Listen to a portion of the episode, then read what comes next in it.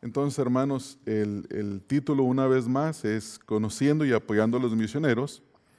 Y quiero comenzar, hermanos, nuestro estudio bíblico haciendo, haciéndoles algunas preguntas acerca de lo que tiene que ver con los misioneros y la vida de cada uno de ellos. Y la primera pregunta es, ¿conoces los nombres de los misioneros que la congregación local donde te congregas apoya? O sea, hay una una lista de los hermanos. Si ustedes caminan aquí por el pasillo, van a ver algunas fotografías de algunos hermanos. Y el punto es si usted conoce los nombres de cada uno de ellos, porque es imposible orar si no se conoce el nombre, ¿no? Uno tal, tal vez puede decir, oh, pues el hermano que está allá en, en Colombia, pero no, es bueno conocer el nombre. ¿Tiene usted una lista de las necesidades que ellos han enviado a través del correo electrónico especialmente, donde ellos nos dicen, está ocurriendo esto en nuestras vidas, en el ministerio, eh, hay algunos hermanos están creciendo, otros dejaron de venir, estamos evangelizando, toda la información que ellos están proveyendo. ¿Tiene usted una lista específica por la cual está orando por ellos? Eh, cada una de estas preguntas tiene el propósito de hacer conciencia en nuestro envolvimiento en la obra misionera. ¿Tiene, eh, ora usted por ellos regularmente?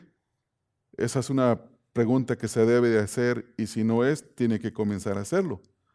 ¿Ofrenda usted eh, a la obra misionera? ¿Se hizo alguna vez un compromiso? ¿Usted con su familia determinaron vamos a apartar esta cantidad mensual o semanal como cada quien proponga? ¿Y lo han estado haciendo? ¿Se han estado comprometiendo? ¿Están siendo fieles con el Señor? ¿Colabora usted cuando alguno de ellos presenta alguna necesidad especial? Ustedes quizás van de recordar cuando el hermano Payos Musingo vino y nos habló de la necesidad de un problema que tenía junto al terreno donde van a construir el, el templo. Y había una casa, una propiedad que el vecino era musulmán y ofreció venderles la casa para no tener conflictos en el futuro. Y salió una necesidad, vino, la presentó y nos comprometimos a comprar el terreno y por la gracia del Señor ya, ya el terreno está comprado. Ya envió él fotografías, las pasamos el año antepasado, donde se circuló todo el predio y están ya haciendo los planes ahí. Una gran mayoría de los misioneros hermanos que salen aquí de los Estados Unidos reportan que en los primeros seis meses pierden el 40% de las ayudas que se les prometió. Parece que en los primeros tres, cuatro meses llegan, pero después pierden un 40%, después va a un 60% y finalmente se quedan con un 35 a un 40% de lo que se les prometió que se les iba a ayudar. Y estas son estadísticas que son bastante tristes porque póngase usted a pensar por un momento en que los misioneros van acompañados de sus esposas, algunos de ellos llevan hijos, y sufren las consecuencias, porque también necesitan una casa donde vivir, necesitan alimentos, necesitan educación para sus hijos y todo esto es necesario. Entonces uno tiene que hacerse la, la pregunta. Esta porción de Efesios capítulo número 6, 21 al 22, el apóstol Pablo está terminando la epístola y manda saludos finales y como siempre, en, en lo que él habla, podemos ver nosotros lo que hay en su corazón. Y vemos el corazón de un apóstol, el corazón de un misionero, el corazón de un hombre que en su ministerio hizo tres grandes viajes misioneros, nacieron muchas congregaciones, preparó a muchos hombres para el ministerio, tuvo una carrera muy fructífera. Y en este estudio vamos a aprender la necesidad que tenemos de conocer detalles de la vida de los misioneros que están en el campo, para que constantemente oremos por ellos y les apoyemos económicamente con lo que nos hayamos comprometido. Y como resultado de eso, nosotros podamos ser compañeros fieles de ministerio. Vean aquí, hermanos, que en esta epístola ya Pablo les escribió a los efesios y les está escribiendo de la prisión y les escribe, como ya mencioné, en el mensaje anterior tres capítulos de doctrina, teología y tres de práctica y los versículos 21 al 24 está cerrando con los saludos finales.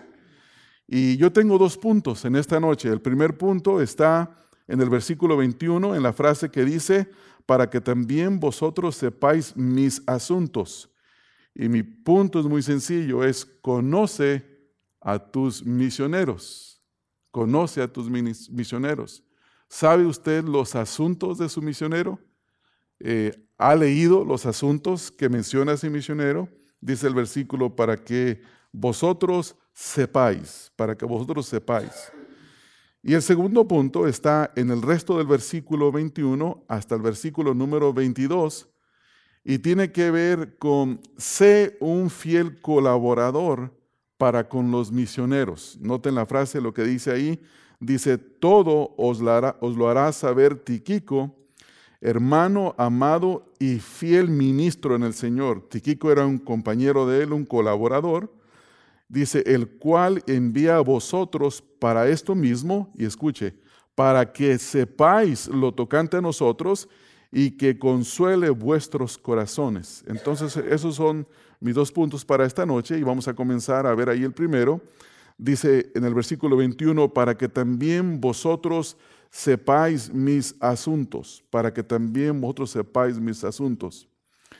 Saber algo acerca de un tema específico tiene que ver con estar bien informado. Y en este contexto en el que estamos viendo, Pablo tenía el deseo, porque hay un énfasis ahí en los versículos 21 y 22, de que los creyentes supieran. Eh, Pablo ve la necesidad de que los efesios conocieran con detalle y de primera mano por un hombre, un compañero de ministerio Tiquico a quien él está enviando, que les comunique qué es lo que está pasando en el, en el ministerio. Él quiere que ellos sepan. Y la razón primordial por la que él quiere que ellos supieran sus asuntos es por lo que él dice en el versículo número 19. Dice, y por mí, él pide oración por ellos. Ya les ha dicho en el final del versículo 18 que oremos por todos los santos. ¿Y cómo vamos a orar por los hermanos si no sabemos sus asuntos? ¿Cómo les está yendo? Por ejemplo, hermanos, en esta noche, hay, Gonzalo no está acá. Ustedes pueden darse cuenta que él se sienta ahí, no está acá, está enfermo.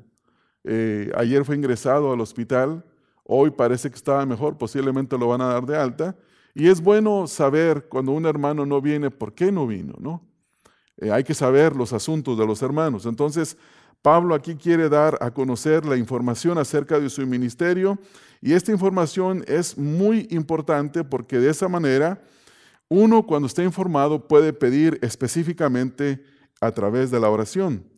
Y esta información debe siempre de ser comunicada. Pablo lo hace a través de este hermano Tiquico. Hoy en día nosotros lo recibimos, los informes, ya sea a través de un video que el misionero hace, o a través de un email que él hace o una carta que él envíe, pero el punto es que se debe de comunicar. Y aquí lo que Pablo él quiere hacer o desea es que ellos conozcan sus circunstancias, lo que le está pasando, lo que está aconteciendo a no solamente en su mente, en su corazón, sino todo lo que le rodea. Vean ahí que el versículo mismo nos dice, dice Dice aquí, dice, para que también vosotros sepáis mis asuntos, mis circunstancias. Y parece que esta era una costumbre del apóstol Pablo, porque esto es lo mismo que dice en otras cartas. Por ejemplo, en Filipenses capítulo número 1, en el versículo 12, ahí, ahí nomás en la siguiente epístola. Dice, quiero que sepáis, hermanos, que las cosas que me han sucedido han redundado más bien para el progreso del Evangelio ¿Qué le estaba ocurriendo a Pablo? Pablo estaba siendo encarcelado, pero aún el Evangelio estaba avanzando porque los hermanos, en lugar de desanimarse, cobraban ánimo y más predicaban al Señor Jesucristo. Incluso en este contexto dice que había enemigos que él tenía que predicaban a Cristo y él dice, yo me gozo en esto, de que Cristo sea predicado. Entonces era una costumbre de Pablo hacerle saber a los creyentes. Ahí enseguida, en la siguiente epístola, en Colosenses capítulo número 4, en el versículo número 7, capítulo 4, versículo número 7, todo lo que a mí se refiere os lo hará saber Tiquico, amado hermano y fiel ministro y consiervo en el Señor. Noten que es muy probable que esas epístolas fueron llevadas por Tiquico, quien fue enviado por Pablo, que más adelante lo vamos a ver.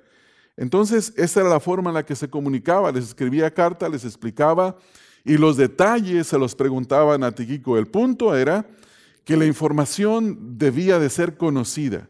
Es importante que ellos supieran qué es lo que Pablo eh, estaba haciendo, qué le estaba ocurriendo, qué estaba pasando.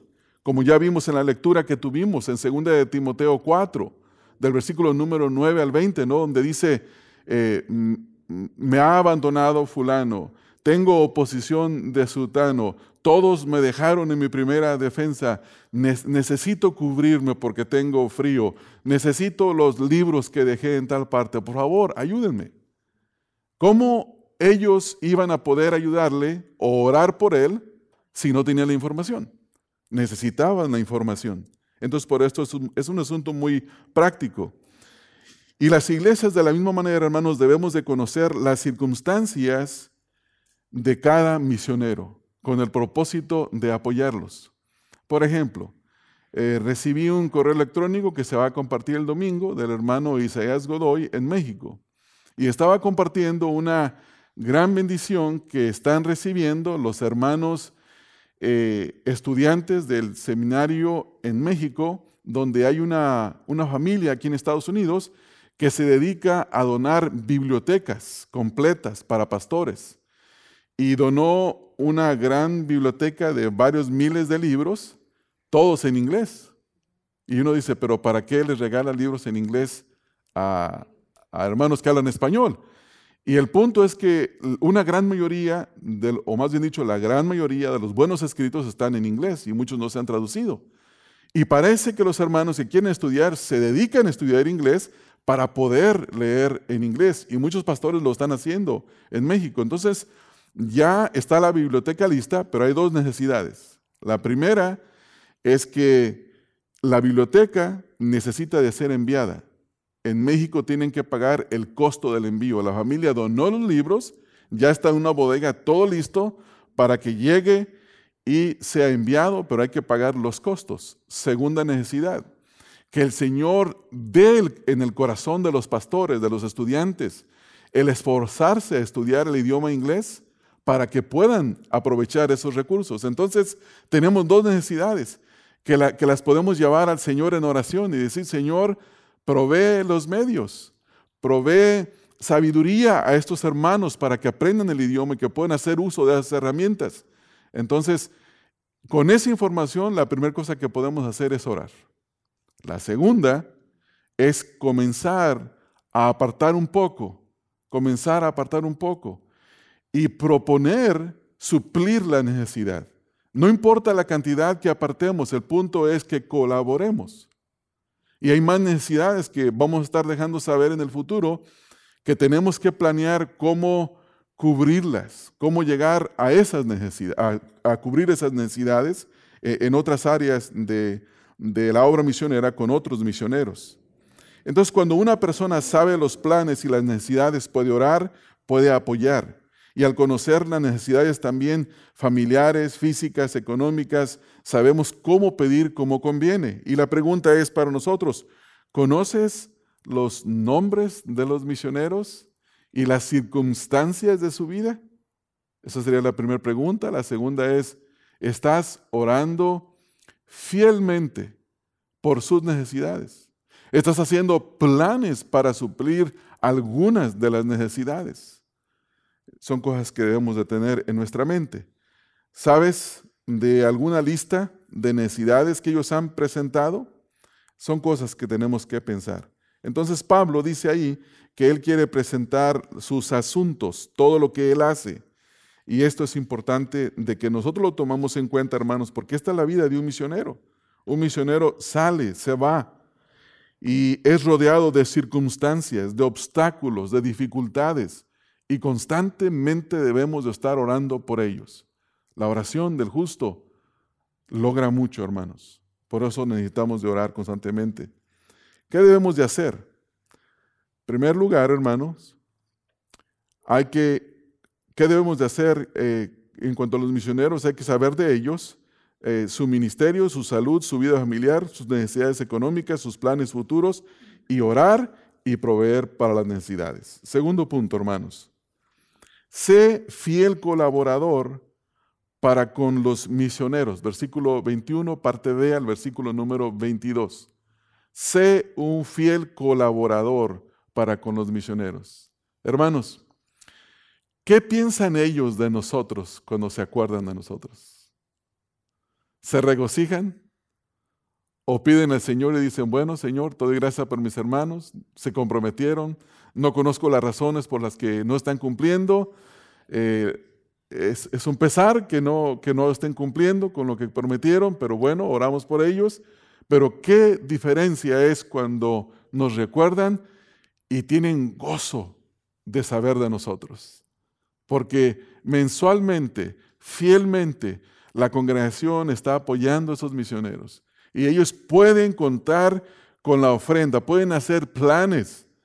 Tienen, tienen la tranquilidad de que la renta de su vivienda, la comida para su familia, quizás ah, para los estudios de su hija, para ponerle ropa a sus hijitos en sus cuerpos y proveer las necesidades básicas, se van a cumplir, se van a suplir por la fidelidad de los hermanos que se comprometieron y ellos tienen toda la fuerza, tienen todo el deseo de trabajar fielmente y servir al Señor y enfocarse en las cosas que son más difíciles en el ministerio. Nosotros tenemos responsabilidad, hermanos. Nosotros hemos invitado a misioneros que nos hemos comprometido mensualmente con una, una cantidad al mes, nos hemos comprometido a orar por ellos y no queremos ser falsos, hombres y mujeres falsos que prometen pero no cumplen, queremos ser fieles en esto. Entonces, eso es importante. Dice el versículo, todo os lo hará saber Tiquico. Y mire cómo se describe. Dice, él es un hermano amado, ¿no? Pablo ama a Tiquico. Dice, y fiel ministro en el Señor.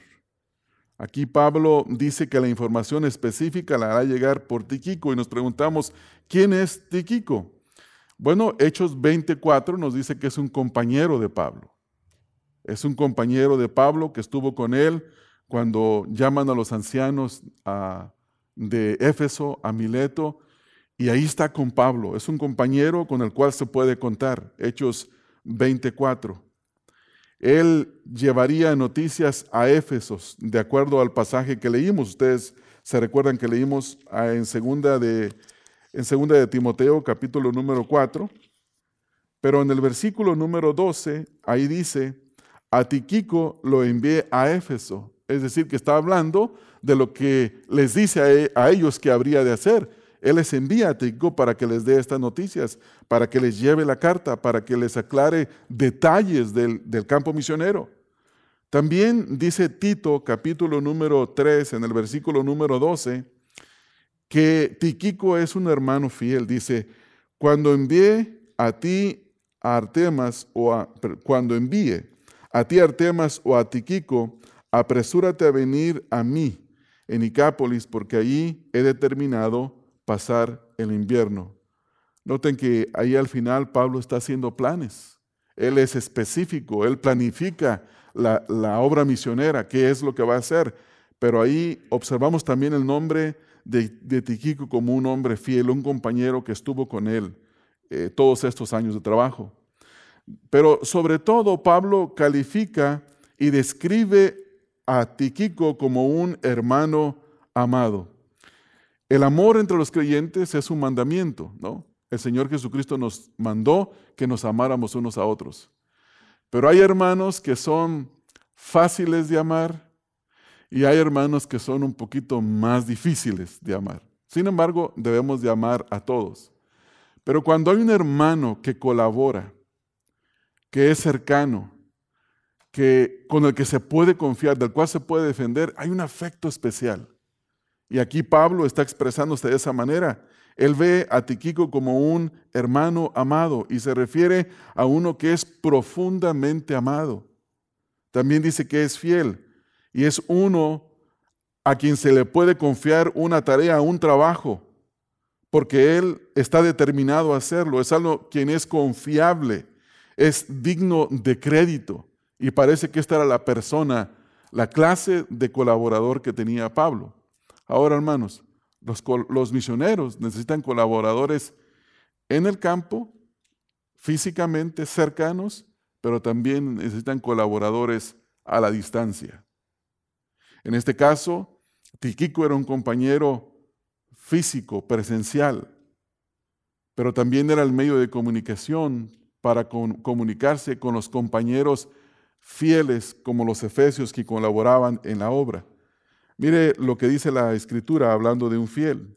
En Mateo capítulo número Mateo capítulo número 25 en el versículo número 21. Mateo 25, 21.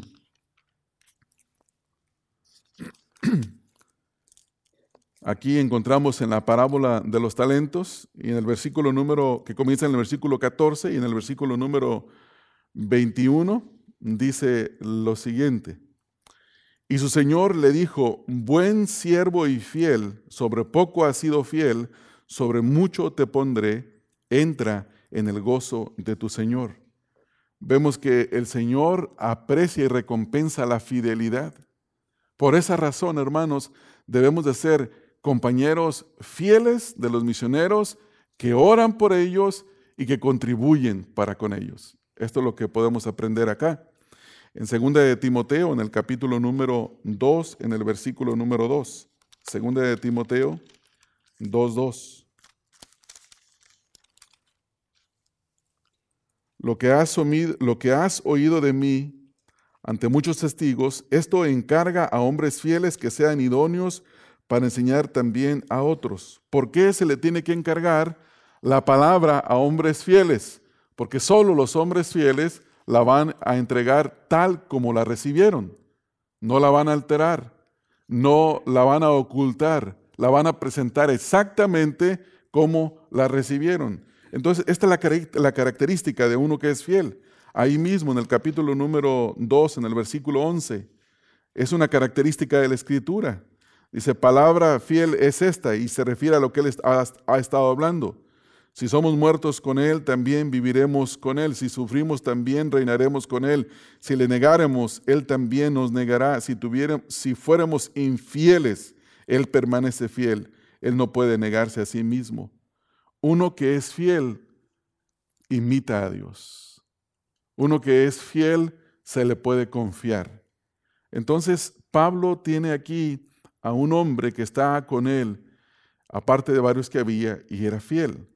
Un hombre, un hombre fiel en el cual se podía confiar. Tiquico fue un ministro fiel en el Señor. Y nosotros debemos de aprender acerca de este hombre. Debemos de ser vistos por los misioneros como hermanos amados que apoyan, pero debemos también ser vistos como hermanos fieles con los que se puede contar. Ahora, hermanos, pensemos un poco en la aplicación de, esta, de esto que hemos aprendido. Hermanos, la obra misionera está carente de compañeros fieles. Y eso lo pueden expresar todos los misioneros, o la gran mayoría de los misioneros. Necesitan más compañeros fieles, presencialmente y a la distancia. Entonces nosotros entramos ahí en esta hora. La obra misionera necesita de hombres y de mujeres que sirvan a la par con los misioneros. Y puede ser, como ya lo mencioné, presencial o a la distancia. Y a la distancia podemos colaborar con algo que es sumamente valioso, con oración. Y también podemos hacerlo con nuestras ofrendas. Hermanos, ¿qué dicen de nosotros los misioneros a los que estamos apoyando? Nos han tenido que comunicar porque la ofrenda dejó de llegar por meses.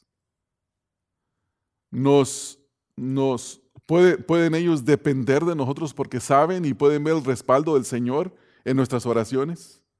Son preguntas que nos debemos de hacer. ¿Qué dicen ellos de nosotros? ¿Pueden ellos depender de nosotros? ¿Qué vamos a hacer nosotros, hermanos, con esto que acabamos de escuchar? ¿E-, ¿Es esta enseñanza algo que va a fortalecer nuestro estilo de vida en relación a las misiones? ¿O, está en esta noche el Señor hablándonos a través de su palabra, diciéndonos, no has orado y te, te comprometiste a orar?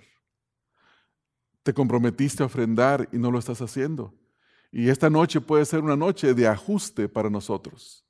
Puede ser una noche donde el Señor nos esté llamando la atención a orar metódicamente, pensar, voy a, voy a poner dos nombres esta semana y voy a orar lo más que pueda por esos dos nombres. La próxima semana agrego otros dos nombres y así voy mencionando y voy nombrando a los misioneros y a sus necesidades. Voy a, a, preguntar a la persona que está encargada de las misiones en la iglesia para que me dé información, porque no me ha dado información o no nos ha dado información a la iglesia últimamente. Ahora con lo de la pandemia casi todo ha sido verbal, no hemos comunicado mucho, pero el domingo tenemos que pedir información y comenzar a orar específicamente por cosas eh, determinadas, específicas. Hermanos, sí, sí pueden ver la necesidad. Creo que es muy claro, ¿verdad, hermanos? Y esto es algo que a nosotros nos debe de, de mover en esta noche, porque hay, hombres allá afuera con sus esposas que hoy necesitan nuestras oraciones. Y vamos a orar por ellos, hermanos.